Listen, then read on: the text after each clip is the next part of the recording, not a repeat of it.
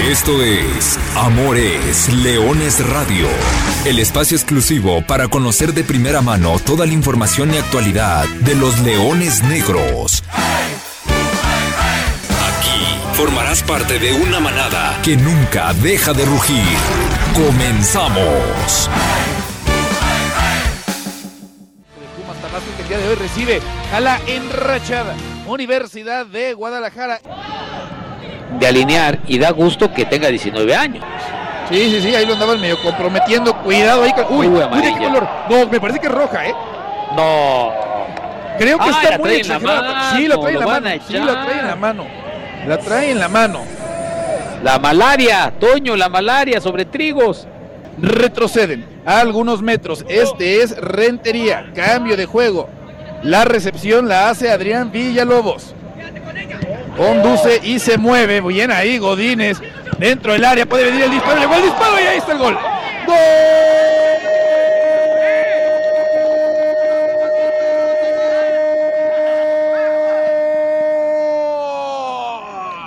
de la UDG. La estaban armando desde atrás. Estaban tocando bien, estaban llegando acompañados. Le queda a Marco Granados, el centro delantero, que define con potencia. Nada puede hacer Ramón Pasquel y la UDG. Eugenio ya está ganando 1 por 0. Muy buena combinación, buenos toques. 2, 4, 5 para el remate de Pumas. tiro de esquina. Aguilar se eleva bien. Rodrigo Godínez de muy buen segundo tiempo. La pelota es para Pumas. Gol. Gol.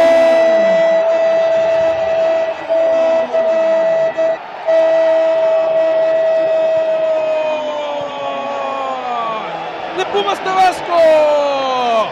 Luis Oropesa se encontró con la pelota, gran técnica individual para pegarle con mucha potencia. Nada podía hacer Felipe López y consigue una muy buena anotación sobre la parte final de un partido que parecía perdido, Eugenio, un partido. La gente de la UDG molesta, no hay ninguna molestia que pueda venir hacia el árbitro. Toda, absolutamente toda la responsabilidad fue por la falta de manejo de juego en los últimos instantes. En estos momentos finaliza el compromiso, uno por uno termina Pumas Tabasco y la UDG.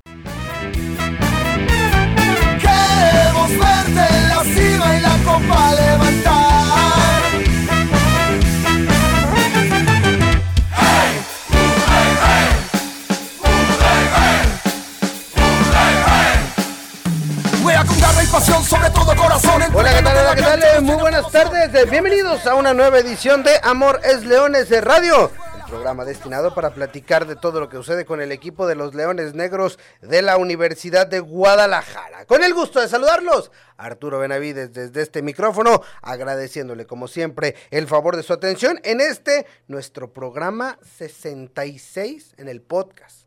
Ya lo escuchábamos no sé si me vuelve a sacar un sentimiento, pues sí, un poquito de coraje por, por la manera en lo como se dio el partido eh, la semana pasada ahí en Tabasco, pero ya lo estaremos desmenuzando las formas, pero sobre todo el fondo y lo que ha sido ese nuevo punto del equipo de la Universidad de Guadalajara, que por cierto, el día de mañana volverá a la actividad en la cancha del Estadio Jalisco, jueves 5 de la tarde. Sé que el horario no es tan cómodo, pero habrá que hacer el esfuerzo para estar con la manada que nunca deja de rugir en el Monumental Estadio Jalisco. Los Leones Negros van a recibir a los Toros del Celaya en un duelo que ya desde ya tendrá implicaciones implicaciones de liguilla seguramente por cómo llegan ambos equipos, por la posición en la tabla y porque prácticamente después de esta semana vamos a entrar al último tercio del Grita México A21. Pero bueno, antes de entrar en tema, antes de meternos de lleno al análisis de la previa, de lo que pasó, de la clasificación, voy a saludar con mucho gusto a quien me acompaña esta tarde. Ya conectado, Carlos Alberto Valdés. Carlitos, ¿cómo andas? ¿Qué tal? Muy bien, muy contento de saludarte a ti, a Lulú, a todos los radioescuchas.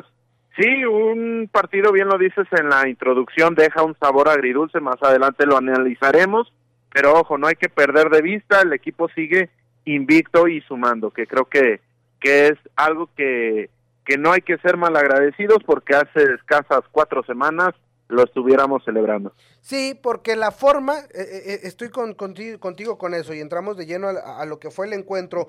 Un encuentro en una cancha compleja, mucha humedad, el partido, un primer tiempo donde, donde las cosas no, no fluyeron de tal manera. Por ahí, obviamente, la tarjeta roja cambia mucho la historia del partido. Santiago Trigo se va expulsado al minuto 36 y Leones Negros ajusta muy bien para la parte complementaria, arrancando muy temprano, rápidamente después de un par de cambios, par de modificaciones al medio tiempo con la entrada del Tepa González y la entrada de Adrián El Güero Villalobos, quien está de regreso. El Güero ha participado en dos goles, ¿eh? los dos goles, participó en el gol del empate contra Morelia y, ahora participa en este, aunque no la, asistencia no es de él, pero, pero es los dos hombres que entran de cambio, el güero Villalobos se la pone al Tepa y Tepa se la deja a un mucho mejor ubicado que llegaba de frente Marco Granados, que empalma la pelota y marca el que en ese momento fue su cuarto gol del torneo. Posterior a eso, me parece que no, no sé cuál puede ser la lectura, Carlos. ayúdame con, esto, tú que, tú, tú, que vas más con el, con el tema táctico. Pero, pero me parece que Leones Negros controla el, el, dominio del balón, el esférico, etcétera. Intenta llevar el partido hasta la otra orilla, pero sin ser tan incisivo a la hora de atacar o sin ser sobre todo tan peligroso. Y en cambio Pumas tuvo unas pocas chispazos, tuvo tres avisos y, y después Leones Negros tiene una muy clara eh, de, Wilber Rentería. Y ya después viene la segunda expulsión de, de, Pumas. Al minuto 84 se va expulsado Martín Rodríguez. Por ahí me parece insultos al árbitro. Y en un tiro de esquina, pelota parada, no se despeja bien, una serie de rebotes, le cae, le cae el balón a Oropesa y revienta la portería de Pipe López, marcando el empate evidentemente por la forma, porque dices, hija, ya tenía nueve, ya faltaban dos minutos, pero es una llamada de atención, me parece que a tiempo. Sí, es una llamada de atención, concuerdo con tu lectura, un primer tiempo bastante parejo. Ambos equipos creo que tuvieron aproximaciones, si bien Leones Negros me parece que tuvo las más peligrosas. En el segundo en el segundo tiempo comienza literalmente a tambor batiente porque genera dos muy claras en escasos tres minutos. La del gol, una jugada espectacular que te la firmaría prácticamente cualquier equipo a nivel mundial porque el nivel de elaboración y el nivel de conjunción fueron una nota bastante alta y a partir de ahí lo dices bien, creo que en volumen de juego el equipo disminuyó en peligrosidad pero aumentó en posesión. Y a raíz de eso yo que le achacaría a Leones Negros quizá el, el dejar de ser incisivo, dejar de ser peligroso ya con la ventaja acuestas que hay que dejarlo en claro más allá de que fuera en la noche, el mes, etcétera, etcétera, el, el aspecto físico creo que, que puede llegar a pesar inconscientemente el jugador se empieza a administrar más. Creo que en esta administración cayó un tanto la confianza dentro del equipo que, que tuvieron un par de descolgadas que creo que, que se pudo haber sido mucho más contundente, pero a raíz de eso y habiendo dicho lo anterior, me parece que es una llamada de atención, pero también prácticamente un accidente del fútbol, porque es el segundo gol que recibe esta nueva era de Leones Negros, es el segundo que es a balón parado, pero también es un golazo. Creo que es un golazo y a partir de ahí poco que ser para Pipe López, por ahí ajustar el tema defensivo, pero es prácticamente un golazo y dadas las circunstancias y dadas las sensaciones, me parece que es más propiamente un accidente y una falta de agresividad hacia el ataque. Y, y si le dices a alguien y le cuentas, oye, eh, ve la tabla general, ve a Pumas Tabasco es cuarto lugar, eh, ve a Leones Negros es décimo, fue y le sacó un punto de visita. Si alguien no vio el partido diría, ah, pues, es un resultado positivo porque el equipo mantiene la racha, cuatro sin perder, tres victorias, no ha perdido bajo el mando de Luis Alfonso Sosa si ves el desarrollo del juego, evidentemente queda esa sensación de que pudieron haber sido tres puntos más, y así lo dijo Poncho Sosa al final del, del partido. Nos, nos, quitaron tres puntos, perdimos tres puntos y no ganamos uno, pero, pero bueno, ahí estás en el pelotón. Eh, participación del público, Jorge Rodríguez Pérez dice que quiere boletos. Jorge Rodríguez, nos vemos mañana en el Monumental Estadio Jalisco. Juan José Hernández Carranza también dice saludos a todos, también pide boletos. Perfectamente, tenemos boletos para Juan José, también tendremos Jueves de Leones. Y los saludos son para todos, para Lulú, para Carlos Alberto Valdés en la línea telefónica, para Natalia Hernández, que también al ratito nos preparó una cápsula muy interesante, y para el señor Gerardo Guillén, quien también ya está de vuelta en la cabina. Gera, ¿cómo andas? Bienvenido Amores Leones, bienvenido de regreso. Y pues estábamos cerrando el tema del partido contra Pumas Tabasco del miércoles pasado. ¿Qué tal Arturo Benavides? Saludos a todos en la, en la mesa, a Natalia, a Lulú en los controles. Pues es medio raro regresar aquí a la cabina, pero no hay como hacer un programa de radio desde la cabina. Este, qué complicada lectura la del partido de la semana pasada, porque lo estabas ganando, porque eran cuatro puntos, porque te estabas poniendo a tiro de piedra de la zona de clasificación directa y después se te escapa el partido en un suspiro. La verdad es que termina siendo una muy, pero muy mala renta la que consigue Leones Negros en Tabasco. Esa es la realidad, por lo menos a título, a título personal. No puedes dejar escapar puntos cuando tienes un hombre de más y cuando tuviste casi todo el partido, tres cuartos de partido jugaste con un hombre más tuviste posibilidades de acrecentar el marcador y después por quererlo manejar de más se te termina escapando en una jugada y bueno, Leones Negros tendrá que regresar a casa y acá reponer lo que dejaste ir allá. El hubiera. Hubiera no existe, pero Leones Negros tuviese, si hubiese ganado 17 puntos. No entremos a eso, entremos a las realidades, a lo que hay. Leones Negros ha sumado 11 puntos de la mano del profesor eh, Luis Alfonso Sosa de los 14 que tiene en su poder y de esos 14 lo tienen ubicado en décimo lugar de la clasificación. Ahí en un pelotón muy agazapado, todos muy apretujados ahí entre, parece que los que sí ya se han separado son el primero y el segundo, Dorados Atlante. Morelia como que quiere también desprenderse. Pumas Tabasco, ese puntito le ayudó y sobre todo que también el día de ayer empata de visita con Tlaxcala, llega a 20 unidades, alcanza a armar un colchón, que son los cuatro que entran directo. Después para el repechaje se pone sabroso porque aparece Venados con un partido más, aparece Raya 2, aparece La Jaiba, aparece Celaya con 16 puntos, Cimarrones con 16 y de ahí viene Leones Negros con 14 unidades en el décimo lugar. Abajito un punto menos, Tepatitlán, Cancún, Tlaxcala y Correcaminos hasta el 14, que por cierto el Corre ya despidió a su segundo técnico del torneo, el Corre que hoy está fuera de zona de liguilla y que junto con Leones Negros son los dos equipos que no conocen lo que es participar en una fase final de este nuevo formato de la Liga de Expansión MX. Con eso le damos entrada a, bueno, la clasificación y lo que será entonces un partido bastante complejo contra eh, los toros de Celaya para el día de mañana. De ese platicamos. Carlos, nada más quiero escuchar tu punto de vista sobre esta clasificación y sobre la numeralia que, acabo de platicar. Bastante curioso, Artur Jera, que Leones Negros hoy se estaría enfrentando en reclasificación al mismo rival al que va a enfrentar el día de mañana. Creo que es un apunte a considerar que, que esto sería virtualmente los rivales, pero vemos un Dorados que ya se descolgó junto con Atlante y Morelia, creo que son los tres equipos que han marcado la pauta, pero Leones Negros ya le ganó a uno de estos equipos y bien lo dices, el hubiera no existe, pero numéricamente eh, si Leones Negros hubiese sumado de tres, ya estaría actualmente en el puesto número seis, porque curiosamente su gol average, la diferencia de goles es más positiva que equipos que están por encima de Leones Negros. Oye, qué bueno que mencionas el tema de los goles. El día de mañana, cuando Leones Negros por perfore la meta del arco de los toros del Celaya, porque estoy seguro que, caerá algún gol de Leones Negros, y ya después de la pausa les voy a platicar los venadatos y el histórico ante, ante este equipo guanajuatense.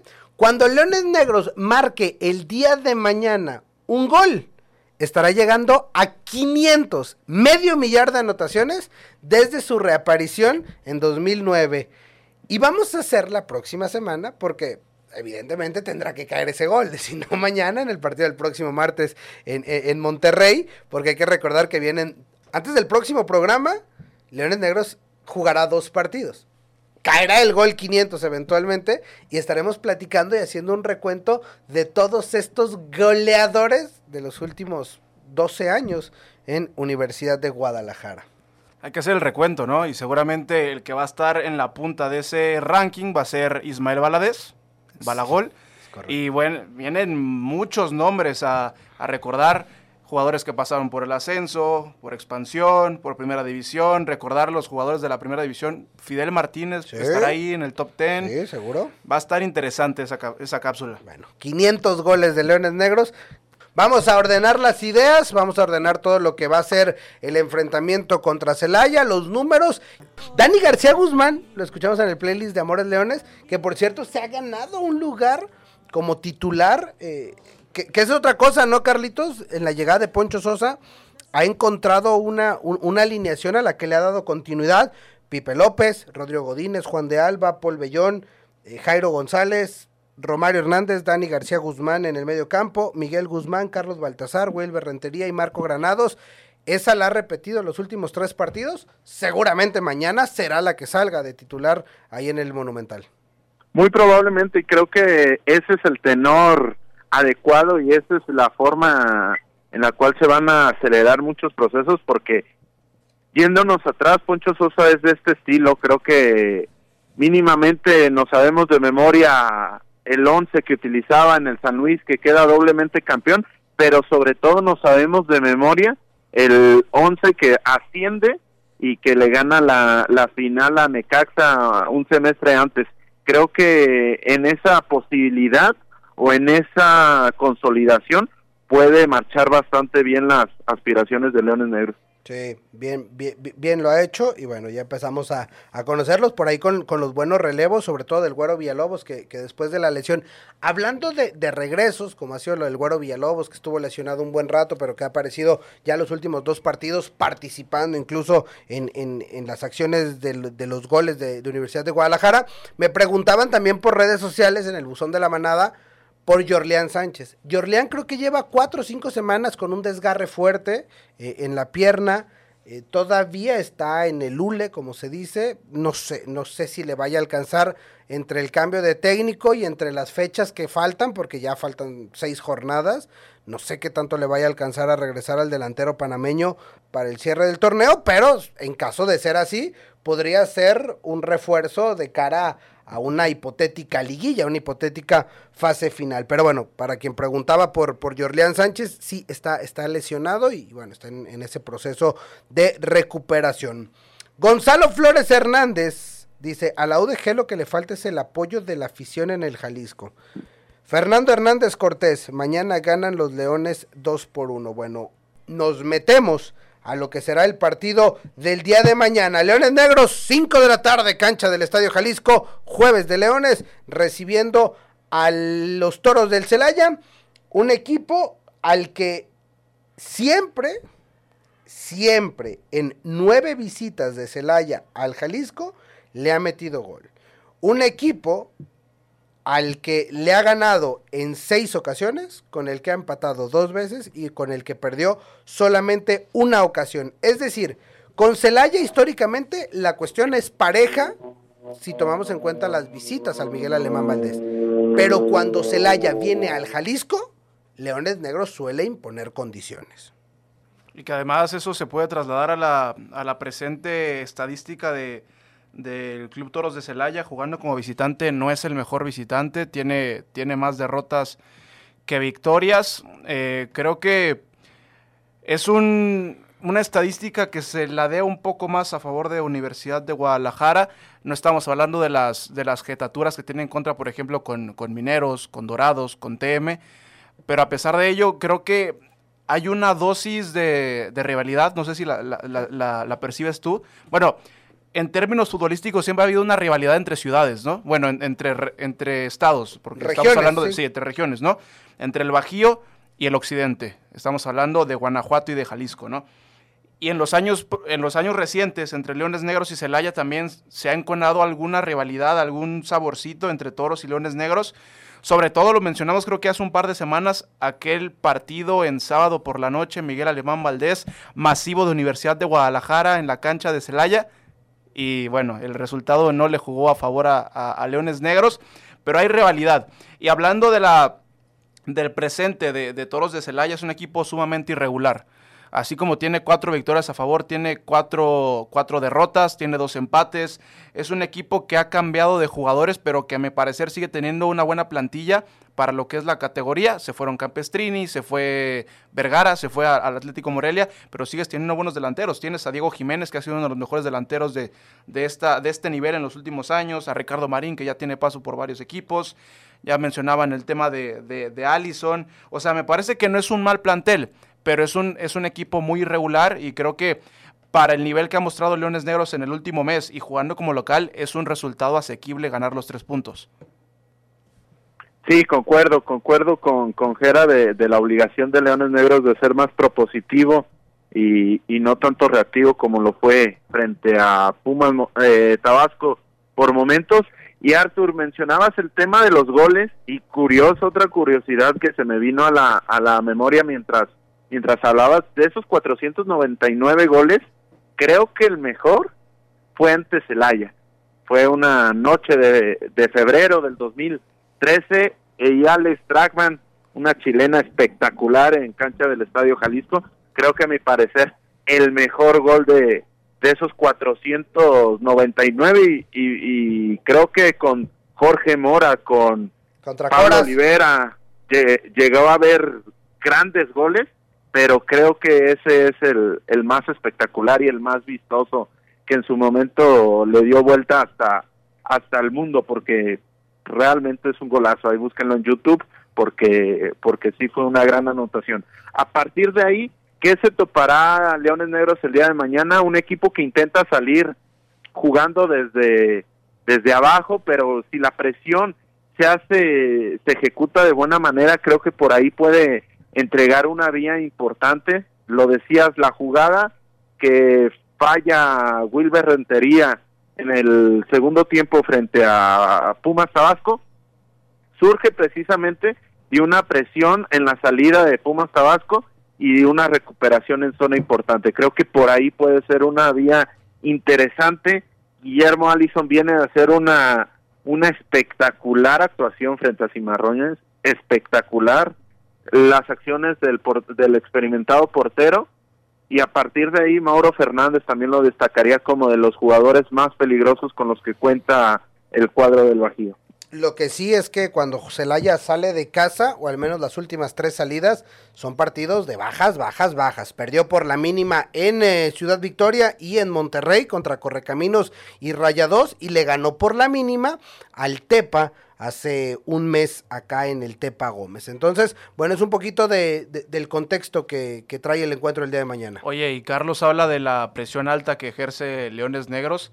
Pues hay que también destacar, relacionado a esto, que la, defensa de Celaya no es la más rápida de todas. Está comandada por, por Leo López, tiene 50 años jugando y me parece que es una buena oportunidad para un ataque que se ha visto livianito por parte de Leones Negros. También esto, hablando del ataque, lo quiero relacionar rápido con lo de Jorleán Sánchez. En dado caso que en el futuro medio para la liguilla, para un repechaje, pueda regresar al panameño, ya tienes muy buenas alternativas. Tienes como los dos atacantes titulares a Wilber y a la Pantera, pero después tienes en la banca al Tepa y también tendrías a Yorleán y tienes al Güero, entonces las alternativas cada vez son mayores. Oye, nada más para cerrar eh, con lo que será el encuentro del día de mañana, los Leones Negros han vuelto a ser del Monumental una aduana compleja de visitar.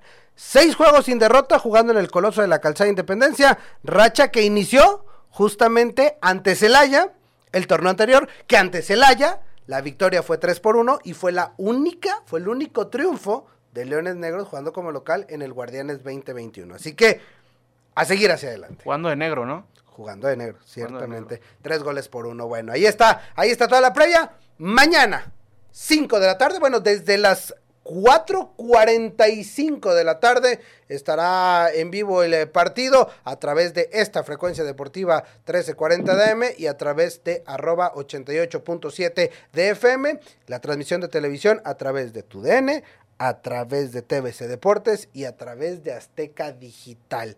Y la ventaja de tantas alternativas para la transmisión de mañana es que no solamente se hace en las manos de ESPN, ¿no? Que si por ahí se retrasa, te van a mandar hasta la una de la mañana Sí. del viernes, ¿no? No, maña- ma- ma- mañana el partido va porque mañana entonces, esto nos quiere decir que para la Liga de Expansión este puede ser uno de los partidos más atractivos de la jornada número 12 del torneo Grita México A21. Ahí está entonces el, el cierre de, de la plática de lo que será el partido del día de mañana. Si tiene oportunidad, nos vemos en el Jalisco, 5 de la tarde, Leones Negros contra Celaya. Cambio de tema. Antes de entrar a las fuerzas básicas, déjame platicarte. El domingo pasado, seguramente en redes sociales lo vieron, se llevó a cabo el Día Mundial de la Salud Mental. Y en Leones Negros, el área de psicología encabezada por José Sánchez, eh, se puso a trabajar en esto y dio una charla muy importante. Y Natalia de León platicó con el psicólogo del equipo para que nos cuente un poquito más de la importancia de esto en la actualidad. El Día Mundial de la Salud Mental se celebró el pasado fin de semana, el cual tiene como objetivo concientizar acerca de los problemas sobre la salud mental en todo el mundo. José Manuel Sánchez Durón, quien es el responsable del área de psicología en el Club Leones Negros, dio una plática virtual para toda la institución. Se convocó a todo el club en todas las categorías el lunes pasado para hablar referente al tema de la salud mental. utilizar a, a- a la gente que pertenecemos a este club para sensibilizarnos sobre la importancia de estar vigilando nuestra propia salud mental, eh, no solamente para, para mejorar nuestra calidad de vida, sino también para ayudar a que el club pues alcance sus objetivos. De tal manera, el psicólogo del equipo nos comenta algunos de los tips y de aspectos con los que podemos notar que nuestra salud mental está siendo afectada o que necesita atención específica, sin dejarlo pasar por desapercibido. De salud mental pues se refiere a una serie de aspectos que tienen que ver con nuestro propio bienestar, con nuestra propia estabilidad emocional. Eh, eh, en ese sentido, bueno, pues hay algunas señales que, que nos pueden dar pistas de cómo, de cómo andamos emocionalmente cada uno de nosotros, como por ejemplo cómo son nuestras relaciones sociales, la capacidad que tenemos de adaptarnos al entorno, a las circunstancias, a los cambios de la vida, el cómo enfrentamos el estrés, eh, cuál es el concepto que tenemos de nosotros mismos como individuos, como seres humanos. Son, son así como que aspectos específicos en los cuales uno se puede fijar para ir monitoreando cómo está la salud de cada quien. Y así también para perderle el miedo a los psicólogos, ya que el tabú que se ha creado sobre recurrir a atención psicológica no es por enfermedad, sino que es por bienestar emocional. En México, eh, a diferencia de otros países, este, eh, el tema del, del- de la incrustación del trabajo psicológico como que tardó un poco más. Pero bueno, pues son cada- somos cada vez más los psicólogos en México, entonces la, la sociedad ya poco a poco empieza Sí. a abrirse a, Y bien, los jugadores también tienen que tener un gran enfoque emocional todo el tiempo, ya que su desempeño en la cancha influye mucho en cómo se sienten ellos y cómo están psicológicamente en todos los aspectos dentro y fuera del equipo. nos dedicamos al ámbito deportivo, pues en este ámbito que los, nuestros jugadores se están exponiendo a, a permanentemente en competencia y el tema de la competencia es muy estresante. A veces las cosas se dan bien, otras veces no se dan bien.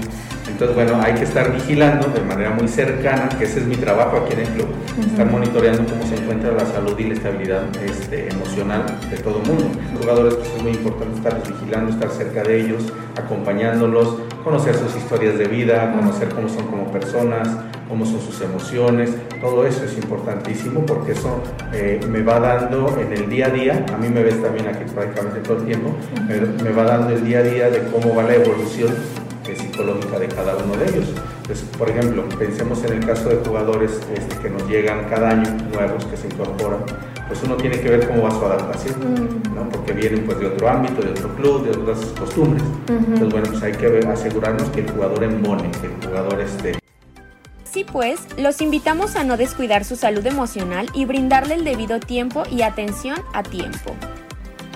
Para Amores Leones, Natalia Hernández.